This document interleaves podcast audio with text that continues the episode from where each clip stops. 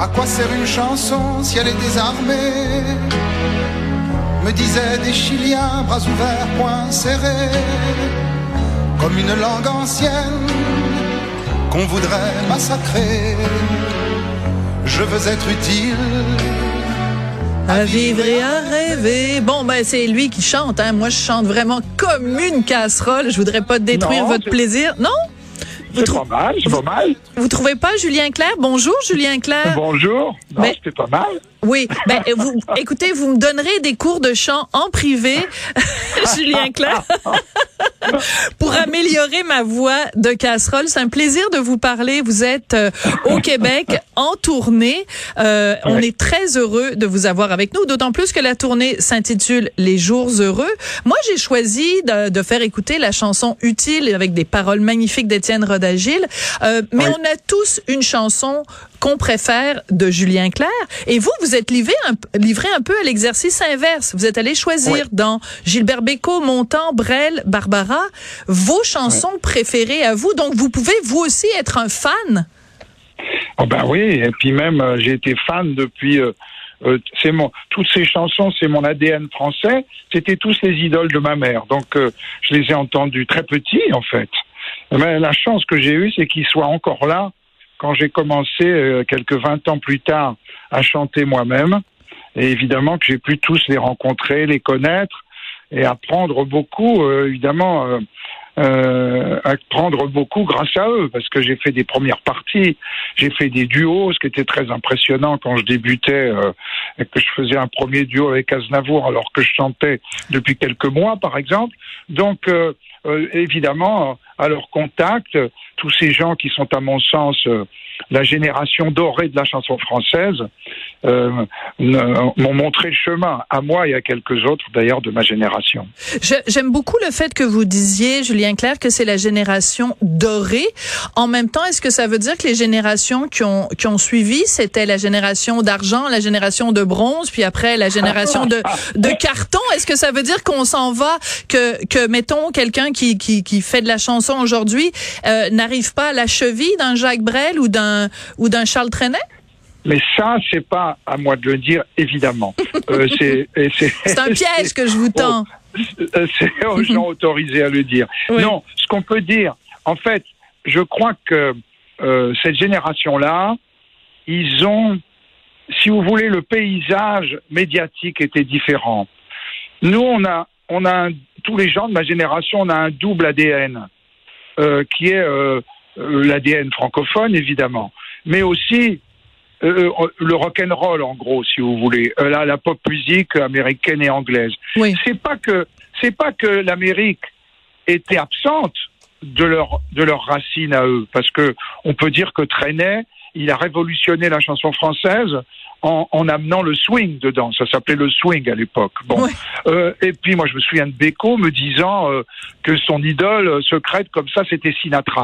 Donc Ah c'est oui. pas que les c'est pas que les Américains étaient absents ou que les anglophones étaient absents, mais mais je crois que la la musique américaine, le jazz, ça n'a pas été aussi une aussi révolutionnaire que le rock and roll. C'est-à-dire que toutes les générations de Mm. tous les pays qui ont qui ont suivi le rock and roll ont été marqués, j'ai envie de dire, au fer rouge. par. Absolument. Oui, mais tout à Et- fait. Vous avez tout à fait Vous raison. voyez Oui. Et donc, je pense que quand on est de la génération d'Aznavour, on peut avoir adoré, par exemple, Great American Songbook, avec ses, ses musiques extraordinaires qu'il y a dedans, et, et, et, de, et de Gershwin et autres, et de Irving Berlin. Mais c'est pas la même chose que d'avoir été influencé par les Stones ou les Beatles. Tout à à fait. mon sens, Oui. c'est pas la même chose. C'est pour ça que je dis que cette chanson française-là, elle était, malgré des influences certainement, elle était très française. Nous, on a eu des influences non seulement anglo-saxonnes, mais aussi ouvertes sur le reste du monde tout d'un coup, le Brésil par exemple, Mais- la bossa nova. Oui. Et donc, ça fait que ça fait une chanson, certes française, puisque moi je me suis battu toute ma vie pour essayer de mettre de la musique sur des mots français. C'est plus c'est moins difficile? chanson française que, ce que, que cette époque-là. Oui, mais est-ce que c'est difficile? Est-ce que c'est plus difficile de, de de mettre le français en musique que de mettre l'anglais en musique Vous pensez? Oh, bah pas quand on est français. Moi, moi, j'ai du mal à comprendre les jeunes francophones qui écrivent en anglais. Euh, je, je suis peut-être ridicule, mais je pense, je pense, je pense que les anglophones sont morts de rire quand ils entendent ça. Oui, oui. Parce surtout, que- surtout qu'il y a beaucoup de jeunes euh, francophones. On les nommera pas, qui chantent en anglais, puis chantent un petit peu comme des vaches espagnoles. Mais ça, c'est peut-être Ben, un un autre. Hein On est Oui. d'accord. On donnera pas de nom, mais à micro fermé, peut-être qu'on on, on pourra en nommer euh, quelques-uns qui chantent un Non, peu n'importe comment. Oui. Il y avait, il y avait quelques années, il y a une émission, si jamais vous tombez dessus, regardez-le, ça s'appelle Bossa Nova, où il y a tous les grands de la Bossa Nova. Et, et, et, et il y a, il y en a un, euh, c'est pas Vinicius de Morales, ça doit être Carlos Jobim, qui dit, je supplie tous les jeunes brésiliens de chanter dans leur langue. Oui. Bon, bah, c'est un peu pareil, je trouve, pour la francophonie. Oui. Voilà. Alors, il faut que je vous avoue quelque chose. Je suis la fan numéro un de Barbara à travers le monde. Euh, vous reprenez une chanson de Barbara, mais vous avez déjà, évidemment, vous l'avez, euh, vous l'avez côtoyée, vous l'avez frôlée, vous l'avez fréquentée. Oui, oui. Alors, euh, Oui. votre plus belle histoire. Vous, vous me voyez venir avec un petit jeu de mots ici. Votre plus belle Ouais. histoire avec Barbara? Mais je peux pas vous la dire malheureusement Oh. parce que c'est celle que je raconte en scène. Alors si je vous la dis, je vais, je vais complètement. euh, mais effectivement, j'en raconte une belle en scène. Et enfin la deuxième belle, on va dire, D'accord. c'était, c'était que une de mes premières télévisions, on, on m'a fait chanter avec elle dans un duo. Euh, et, et alors évidemment, j'étais très euh, impressionné.